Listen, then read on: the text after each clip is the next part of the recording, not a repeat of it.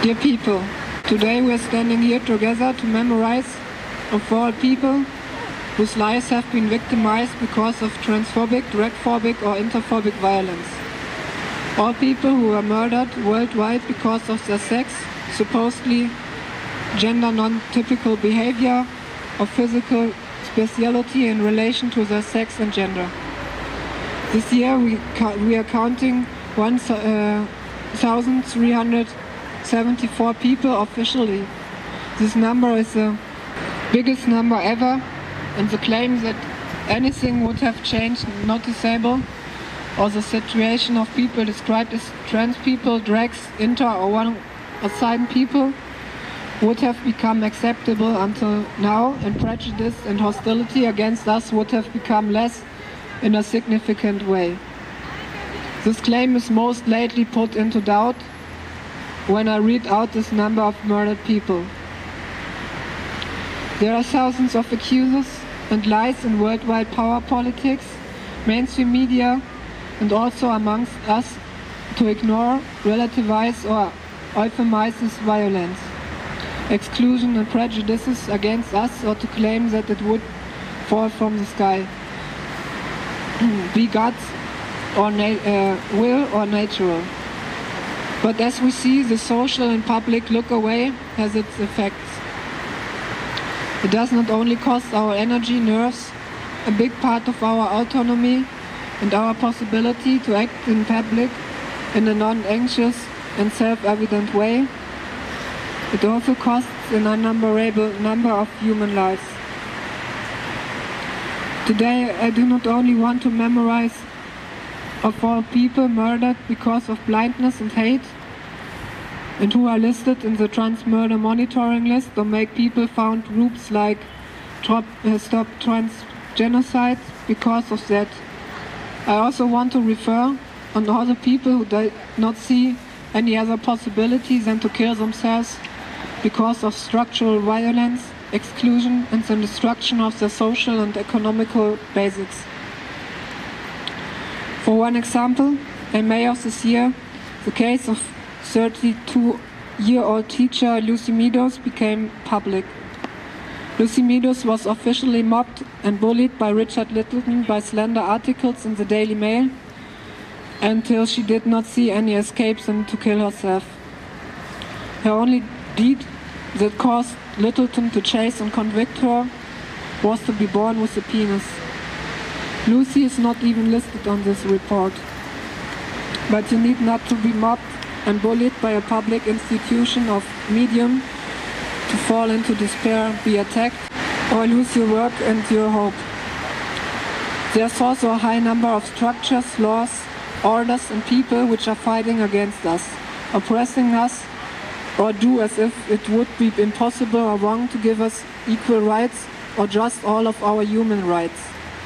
To treat us an, as normal men, normal women, normal transgenders, genderqueers, or anything else that we just are.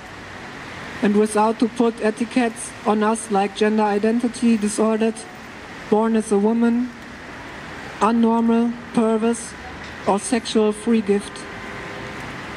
Today I will read out the names of all these people who were victimized because of transphobic, dragphobic or interphobic murder and reported during October 2012 until October 2013.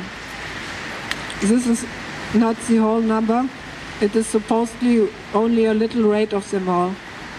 But with this we want also memorize all other ones who died before without being reported or because of similar reasons like structural violence.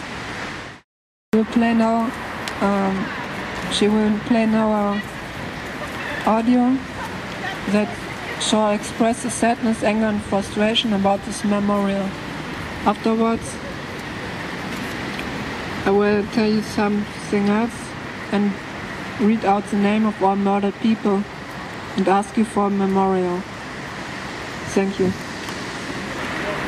Before I will read out the names of all murdered and reported persons of this year and ask you to memorial, I like to remember that we all have the same fate and that we therefore are a community.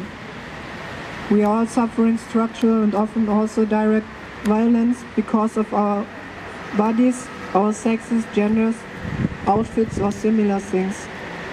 It is claimed that we would be ill, unnormal, or that we would want to be different, and all this maybe since we can imagine. Sure, we will not have the same opinion how to define sex in general. Maybe most of us do not want to be categorized into one group and that there will be stated differences between us and other people.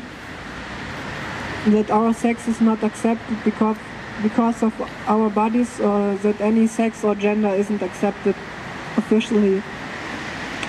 But I think that it is very important that we notice that we are all sharing this problem of social discrimination because of laws, orders, definitions, and other man-made forms of repression. We should encourage each other and show that everyone of us is a human being that feels, thinks, makes mistakes and some things special and because of that exactly as worthful as any other person is. We should stop to fight each other, try to silence each other or think that it would help against the outward violence if we try to take away each other's right to be what we either are or want to be. Nobody deserves to be excluded, mocked at, or be disrespected and unaccepted. And if yet a big part in society, the whole power politics, most conservatives, heteronormatives, in many states unite to show us respect, acceptance, and support, or only under conditions which are inhuman we shouldn't take an example by this, but to support each other, listen to each other and learn by each other. We can understand the meaning of tolerance and respect. Listen deep inside yourself. I will read out now the names of the people listed and murdered from October 2012 until October 2013.